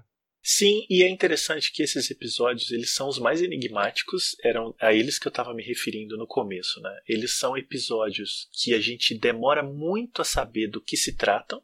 Eles de uma maneira muito interessante, eles colocam as questões políticas também na mesa, né? Todos eles têm questões de imigração, né, de violência, de opressão, de racismo inseridas dentro dessa narrativa enigmática, um pouco estranha. E eu acho que é nesses episódios que a série, essa nova série, diz um pouco a que veio, tá além do mapeamento das pautas, sabe? Rodolfo, eu acho que se ela tiver um, uma reconfiguração posterior, talvez ela parta desses pontos assim. Já dá para perceber que ela é plenamente capaz de dar um nó na cabeça da gente, de a gente não saber exatamente do que que tá falando e mesmo assim fica meio hipnotizado. Esse episódio, por exemplo, da, da viagem para o espaço, né, da viagem para Marte, Six Degrees of Freedom, ele é um que eu via, eu confesso para você que eu não estava entendendo nada, assim, no sentido de que todo o conceito né, de um dos personagens que vai tentar provar que eles, na verdade, estão sendo vigiados, que eles estão sendo testados, eu demorei muito a entender e eu ficava muito fascinado por uma atmosfera que parecia misturar o cinema do Andrei Tarkovsky com a ficção científica mais B, sabe? Eu gostei muito, assim, desse enigma. E é um episódio que está basicamente tratando de uma nova configuração familiar. Aqueles astronautas ali precisam aceitar que talvez eles sejam os últimos sobreviventes do planeta e vão ter que criar uma nova colonização. Então eles precisam se entender como uma família precisa se entender. Então você está falando de ficção científica e também está falando de natureza humana. E como você está falando de família, você também está tratando de diferenças, de preconceitos, de uma série de coisas que estão mais explícitas em episódios assumidamente sobre um tema, mas que aparecem aqui dentro dessa temática mais ampla. Eu tenho a impressão que esse episódio vai brincar um pouco com a nossa própria expectativa do que, que é uma narrativa do Twilight Zone, né? Então, por exemplo, eu fiquei imaginando o tempo todo que eles estavam presos dentro da nave e não tinha nada, porque existe um episódio assim no Twilight Zone original, né? Que é o Where is Everybody? Cadê todo mundo? Que é sobre um astronauta que tá sozinho e, e, enfim, ele acha que as pessoas desapareceram e aí ele descobre que aquilo é um experimento. É, então eu fiquei imaginando que era isso que estava acontecendo. E aí quando o personagem começa a dizer, olha, é isso que está acontecendo, eu acho que acho que nós estamos passando por um experimento, ele tá dentro da minha cabeça, assim, sabe? Eu, eu senti assim, putz, cara tá dialogando com a minha própria expectativa, assim. E aí no fim das contas ele é muito mais sobre o comportamento, ele brinca um pouco com essa ideia, meio que brinca um pouco com a própria narrativa dos monstros da Rua Marple, né? Que é essa coisa de você tá sendo vigiado e estão testando os limites do comportamento humano, assim. Então, para mim é um pouco, um pouco curioso, assim. E isso abre espaço para uma coisa que eu notei que essa série faz, né? É, que é uma espécie de, de paralelo com os episódios da série original, assim. No The Comedian, por exemplo, a gente tem um paralelo muito claro com o episódio The Dummy, que é um episódio que é escrito pelo Rod Serling, que é protagonizado pelo Cliff Robertson, que é sobre um apresentador que não encontra sucesso, só encontra sucesso quando ele deixa a personalidade de um boneco dominar dele, até que a personalidade do boneco acaba com a personalidade dele e ele se apaga, assim, sempre em busca do sorriso do riso das pessoas e da alegria, assim, e é muito parecido em termos de atmosfera, assim, né? Eu acho que o, o Pesadelo nas Alturas, obviamente, é, um, é uma, uma espécie de refilmagem ainda que espiritual, né? Porque ela é bem diferente do material original do Richard Madison, ela tem muitas coisas muito parecidas, assim. Eu vi no Traveler, que é, que, que é esse episódio do Alasca, um episódio muito parecido da terceira temporada ou da segunda da série original, que é sobre um grupo de pessoas que fica preso numa estação de ônibus, num restaurante, assim, numa parada de ônibus, e os policiais tentam identificar quem daqueles é um alien, assim, é muito legal, que se chama Will the Real Marshall Please Stand Up? O The Wonder Kind, obviamente, é uma, é uma, é uma inspiração no It's a Good Life, eu vi uma série de, de referências, assim, acho que o mais gritante talvez seja o The Blurry Man, né? Ou, aliás, não é The Blurry Man, é só Blurry Man, que vai dialogar com dois episódios do Richard Madison, que é o, o, o Mundo de Diferença, né? A World of Difference, e o mundo dele mesmo, que é a World of Horizon, que são dois episódios que dialogam sobre a própria essência da ficção o que, que significa ficção dialogando com a realidade, assim. E que eu acho que esse episódio vai falar muito bem sobre isso, assim, dialogando metalinguisticamente com o próprio legado do que, que é o além da imaginação, assim. Blurry Man, inclusive, é um episódio que provoca muito a ideia de universo. Eu até queria entrar nesse assunto com você. É que a gente vive num tempo em que as séries já são um fenômeno cultural presente na vida de de todo mundo interessado em cultura, né, em cultura pop e em narrativas. E também a gente vive num tempo em que o compartilhamento de universos virou moda, não só nos filmes da Marvel, mas principalmente. E a gente tem aí tentativas de universos compartilhados do King Kong com Godzilla, dos monstros da Universal, de séries que têm spin-offs. Eu, inclusive, ouvi um podcast da Folha de São Paulo recente, até indiquei no Twitter, que eu achei brilhante, que se chama O Fim dos Finais, em que a gente vive um tempo em que as coisas não acabam. Elas sempre têm spin-offs, prequels, remakes, universos que não acabam, né? Então, um filme continua no outro, que continua no outro. Aí o Harry Potter tem oito filmes e agora vai ter mais nove que não tem o Harry Potter. Então, assim, a gente perdeu o conceito de fim. E aí chega uma série como a nova Além da Imaginação, que reinventa um seriado dos anos 60 que não tinha um universo compartilhado a princípio, né? A gente tem um conceito compartilhado, mas não um universo. E nesse mundo de 2019 em que o compartilhamento de universos virou uma moda. E aí a série começa a brincar com isso, né? De um episódio para o outro a gente vai percebendo elementos, nomes de empresas, personagens, recortes de jornal, pequenos piscadelas, objetos objetos que aparecem de um episódio para o outro, que dão uma certa noção de universo. E chega no final, no décimo, é revelado de que o universo compartilhado é o universo da ficção. E aí eu chego nisso aí que você estava falando, de que o, que o que tem em comum entre os nove episódios anteriores é que todos eles são criações ficcionais. A gente comentou um pouco fora da gravação, eu queria que você comentasse sobre a sua ideia em relação a essa necessidade do novo, além da imaginação, trabalhar com uma ideia de universo compartilhado. Eu tenho para mim que não tenho para mim, né? Isso isso vem da minha leitura da cultura da conexão e do, da cultura da convergência, que são livros do Henry Jenkins, né? A gente está falando num momento em que as pessoas precisam se envolver com a tua marca e com a tua produção cultural de forma muito efetiva. Elas precisam abraçar e precisam discutir ela, né? Então, por exemplo, um seriado que nem o Além da Imaginação, ele tem várias camadas de leitura, porque conforme você for discutindo ele, ele vai melhorando em alguns aspectos. Assim, eu tenho tenho para mim que com certeza absoluta conhecer a série original melhora a tua experiência com a série nova, com,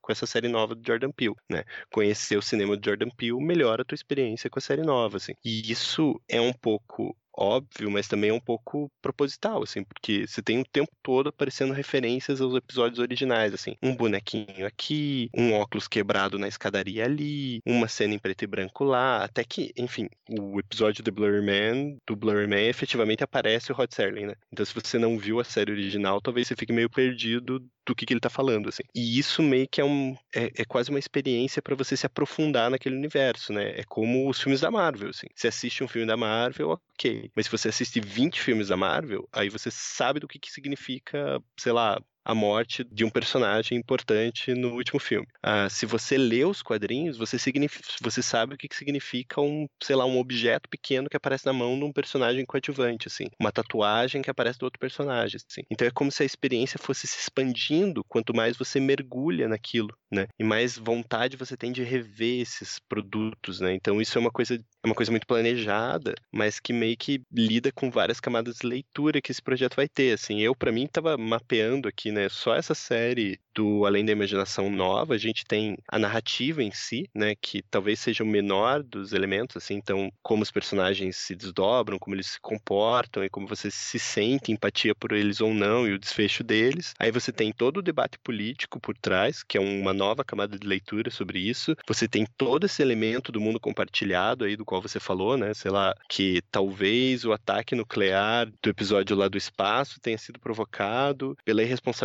do menino que virou presidente dos Estados Unidos, assim. Então, todo esse mundo compartilhado que você pode mapear enquanto você está vendo, e você tem todo esse diálogo com a série original, assim. Então, cada vez que você assistir, você pode prestar atenção em cinco, seis coisas diferentes e pode ficar discutindo isso o tempo todo, assim. Isso não é, obviamente, novidade, não é algo que o Jordan Peele está fazendo, mas é algo, sei lá, o, o seriado Castle Rock faz, entende? Que é você entender como um episódio se conecta ao outro como ele deixa pistas, mas ao mesmo tempo entender como ele se conecta com os filmes que adaptam Stephen King, que é entender como ele se conecta com os próprios livros do Stephen King, o que, que ele obedece ou não. E aí as pessoas ficam fazendo vídeos no YouTube para entender isso, né? Ficam fazendo o que a gente está fazendo agora, que é gravar um podcast para discutir esses elementos. Assim. Então, a gente necessariamente está alimentando isso, né? É uma coisa que, é, enfim, o novo o novo Cemitério Maldito faz isso quando, sei lá, usa a irmã, a Zelda, que é uma das personagens coadjuvantes, e essa personagem tá usando a mesma roupa que no filme que adapta originalmente, que é o filme da, da Mary Lambert, né? E aí a gente discute isso no episódio, e eu, obviamente, estou falando que para você entender melhor esse episódio que a gente tá discutindo agora, o Twilight Zone, talvez você tenha que ouvir o nosso episódio sobre o Cemitério Maldito, assim. Então, uma experiência meio que ela vai levando a outra, sabe? É disso que eu tô querendo fazer e, e discutir, assim. Essa é a minha leitura desse episódio. Você acha que a gente tá o tempo todo sendo manipulado por seres do espaço?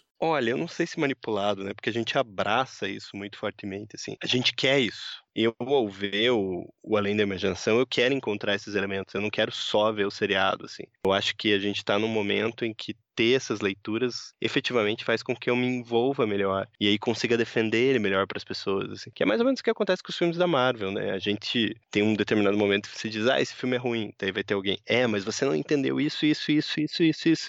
Entende? tipo, é. você tá manipulando, mas você gosta de conhecer mais aquela propriedade intelectual para você dialogar um pouco mais com ela, assim. Eu acho que é um, é um contrato que a gente estabelece com o material original, assim, com esses alienígenas que estão nos manipulando, assim. A gente quer ser manipulado, né? Em algum alguma medida, talvez seja isso que possa gerar o esgotamento de uma série como Black Mirror, né? Que foi deixando isso para trás também, né? Continuou no formato tradicional de antologia e não criou, talvez, esse imaginário, até por ser uma série recente. Eu acho que a gente tá falando isso por não estar assistindo, porque eu já vi teorias de que o universo do Black Mirror é compartilhado. É, só que aí a gente vai entrar numa questão polêmica, o que eu chamaria de compartilhamento a posteriori. Coisas que não eram compartilhadas e passam a ser porque agora é bom que seja. Porque né? precisa, né? Porque... Exatamente. Ou eu vou, eu invento agora que isso aqui se passa no mesmo universo, ou então eu vou ficar para trás. Eu acho que o Black Mirror sofre um pouco disso, de que ele vai ter que conectar aquilo ali, porque hoje, como você muito bem apontou aí, as pessoas querem isso, né? O espectador ele está buscando não só assistir a um produto, mas a consumir tudo que seja derivado dele. E aí a gente vai falar também, né, de quadrinhos e vai falar de, de filme para cinema, de filme para TV, de série que conecta com não sei das quantas. Então eu acho que, independente de estar tá vendo ou não, é muito perceptível que Black Mirror ela não tinha isso como um norte e talvez ela vai ter que se adequar de alguma maneira. E você acha, Rodolfo, aí perguntando pessoalmente mesmo, que no caso desse novo Além da Imaginação, isso funciona bem? Ou é algo que está colocado lá porque agora isso pega bem? Isso o público está esperando? Depende do que, que a gente tá discutindo, assim. Porque o universo compartilhado de personagens e ações, eu nem tinha percebido isso até você me apontar, assim. Que tem várias coisas, o nome de empresa é o mesmo, assim. Isso é uma coisa que, por exemplo, na minha primeira, na primeira vez que eu assisti, passou batido, assim. Percebi sozinho, não. Eu percebi lendo e ouvindo podcasts também. É aquilo que você falou, você vai buscando informações e vai sendo alimentado delas, né?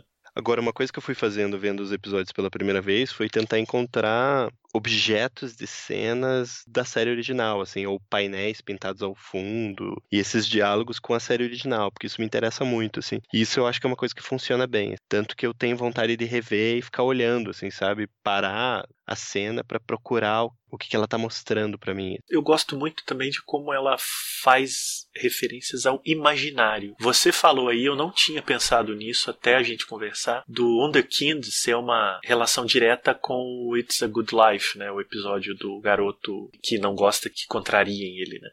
Porque aí o que, que a nova série faz? Ela resgata aquela ideia da criança que não quer ser questionada. Que é o Donald Trump, é o Bolsonaro isso coloca ela como presidente dos Estados Unidos, né? Então, assim, a gente tinha lá nos anos 60 o episódio em que era uma fazenda, numa cidadezinha pequena, e o garoto era filho lá de, um, de uma família bastante do interior dos Estados Unidos. E aí você pega aquele garoto, né, e transforma ele no presidente, para fazer uma alegoria direta com os políticos que estão em voga no mundo, no Brasil e nos Estados Unidos. Esse imaginário, esse trabalhar com um cenário que já está dado, né, que seria série clássica transformado em algo transfigurado para o século XXI, eu acho que a série faz muito bem. Eu gosto bastante quando isso acontece. Você também fez uma outra referência ao Six Degrees of Freedom, né, sobre ficar esperando que aquilo seja um experimento. E aquele episódio me lembra muito também por uma outra chave, o episódio que a gente já citou do, da bomba nuclear que destrói o mundo e só sobra o personagem viciado em leitura. Né? É como se aquele episódio da série nova se passasse na mesma situação que aquele episódio dos anos 60. Né? Uma bomba explodiu, destruiu a Terra, e eu assistia a esse episódio pensando no Burgess Meredith lendo livros na Terra. Então, eu, na minha cabeça, eu conectei os dois universos naturalmente. Eu acredito que a série nova faça isso com muita consciência, com muita noção de que ela está lidando com um imaginário construído lá no final dos anos 50 e que ela não pode ignorar hoje. Eu acho que o episódio que melhor vai dialogar com esses contato com esse imaginário da série original é o Blurry Man, né? Porque aí você vê o episódio a, a Zazie Beetz, ela passando pela escadaria com o óculos do Burgers Meredith quebrado no chão, assim, ela pisa onde está o óculos, entende? E aí você tá todo o tempo o episódio é, é sobre isso, né? É sobre literalmente o fantasma do Rod Serling perseguindo a nova série. Essa é a série, assim, a, a roteirista que é, amava muito o episódio original, tá tentando trabalhar com uma ideia legal, não tá escrevendo um bom roteiro, e aí ela é perseguida pelo fantasma do Rod Serling dentro da própria série, assim e ela vai ser, em alguma medida, receber a benção do Rod Serling no final, quando ela consegue escrever o melhor roteiro possível e ele, em alguma medida, convida ela para adentrar na Twilight Zone, né? Até muito bonita aquela cena em que eles entram, parece que na logomarca, né, do seriado, né, naquele, naquele giro, assim. Acho que tem muito a ver com o que a gente disse antes, né? É, é um desfecho, né? É um final muito concreto da série, né? Uma segunda temporada, de fato, vai ter que abrir uma nova porta eu não, não consigo imaginar, assim. Eu, para mim, estaria satisfeito se essa série acabasse agora, inclusive. Ah, isso eu também, eu também. A gente só tá falando da segunda porque já disseram que vai ter. Mas se eles não tivessem dito ainda, eu ia lá por dentro torcer para ficar por isso mesmo, porque eu acho que ela cumpriu um trabalho muito legal. Mas é claro também que a gente não vai deixar de ver novos trabalhos do Jordan Peele. Ao mesmo tempo que a gente fica bem empolgado, né? Porque a gente quer consumir mais e mergulhar mais nesse mundo. Então, quando saiu o anúncio da segunda temporada, eu falei, puxa, que legal, achei que tava sendo um fracasso, que bom que vão fazer mais um ano.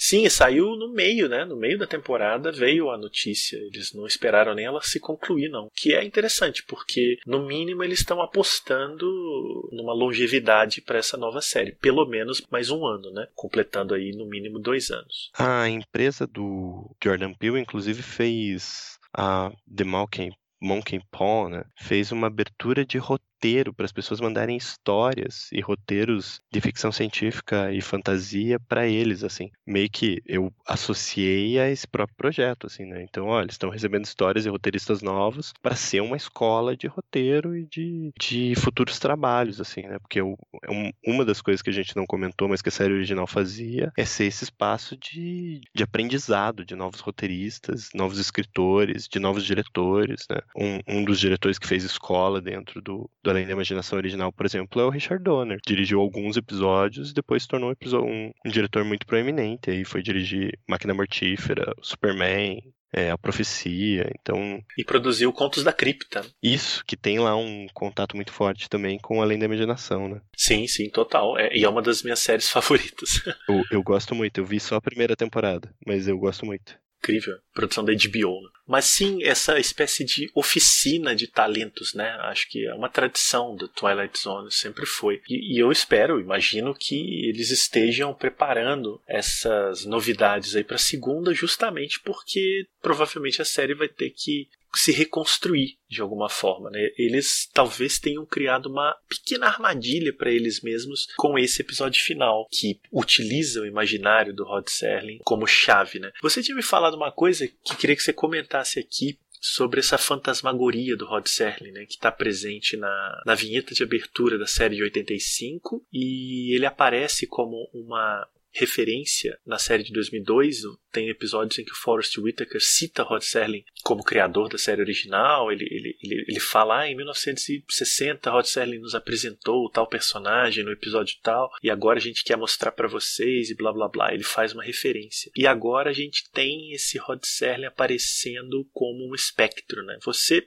pensa isso como assim? Essas figuras grandiosas que ganham peso muito grande no imaginário só podem aparecer como fantasmas? Eu acho que ele tem um, um efeito muito forte por ter criado, e você não consegue falar do além da imaginação sem falar você não consegue falar da criatura sem falar do criador, né? É tipo, ele virou uma espécie de Frankenstein, assim, que quando você fala, você tá falando do monstro e do cientista ao mesmo tempo, assim. Então me parece que quando você lembra do Além da Imaginação, você tem que de alguma forma fazer uma referência a ele, assim. Para mim, isso ficou muito claro quando o Jordan Peele em si vai citar o nome do, do Rod Serling e depois vai aparecer o próprio Rod Serling recriado, assim, via computação gráfica no final do, do Blurry Man, mas também porque na série de 80 aparece esse fantasma, assim, se transformando numa caveira e se transformando na própria logo, assim, na abertura. Então eu acho que ele vira, ele vira uma espécie de sombra, né, mas é, você, não, você não vai conseguir falar do Além da Imaginação sem citar o Rod Serling. E eu não sei, eu não lembro direito do filme de 85, mas acho que eles citam o nome, mas ele aparece com uma marca muito menor, assim, do que. Não aparece o fantasma dele, não aparece a imagem dele. E o filme de 83, aliás. E aí,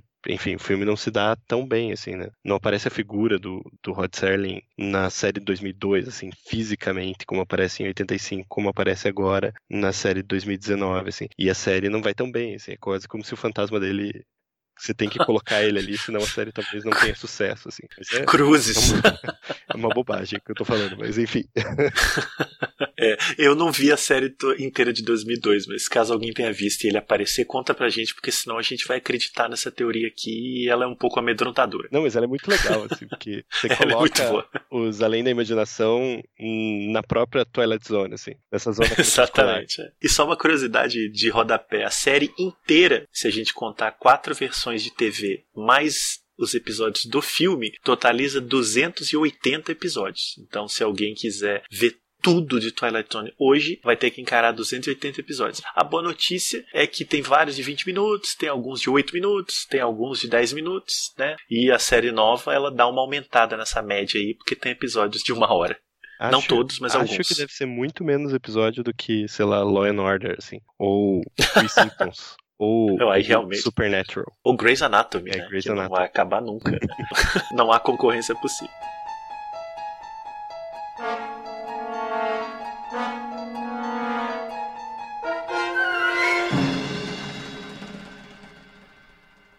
É isso aí, Rodolfo. A gente falou bastante da série, não falamos dos 280 episódios porque é impossível, apesar de que tem um podcast brasileiro muito legal, Masmorra Cine, em que o pessoal comenta episódio a episódio da série clássica, fez podcast de todos os episódios da nova série de 2019. Espero que continuem com esse fôlego e quem sabe chegam aí na série dos anos 80, dos anos 2000. Então, vida longa pro Masmorra Cine, que a gente quer ouvir mais do Além da Imaginação. Mas por aqui a gente vai terminar, mas antes eu queria que você me falasse sobre o que é exatamente a sua tese de doutorado. Você fez referência a ela algumas vezes no programa. Para quem não está familiarizado com o trabalho, seria legal você dizer o que, que você estuda no doutorado que tem o Além da Imaginação como ponto de partida. A minha tese é o seguinte: eu, eu pego o conceito do, da zona crepuscular, né, que eu traduzo ela, do Twilight Zone, e dialogo ela como esse espaço intermediário entre a luz e a sombra, como esse lugar do visto e do não visto, como esse espaço de contato entre a realidade e a fantasia.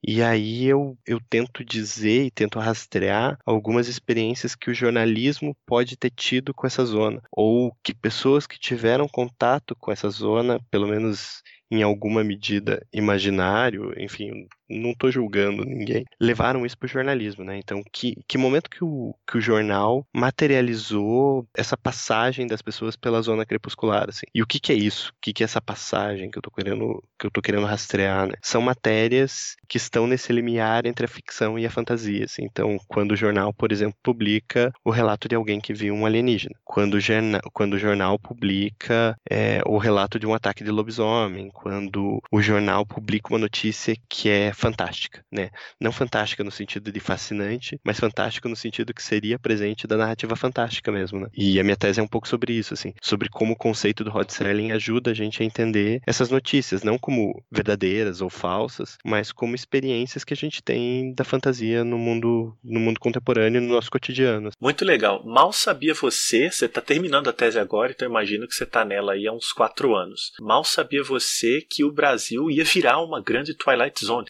que a gente já não sabe direito o que é verdade e o que é ficção. Né? Exatamente. É, a gente fica aí, né? Agora as notícias de teor fantástico são basicamente todas as notícias. Pois é, é inacreditável.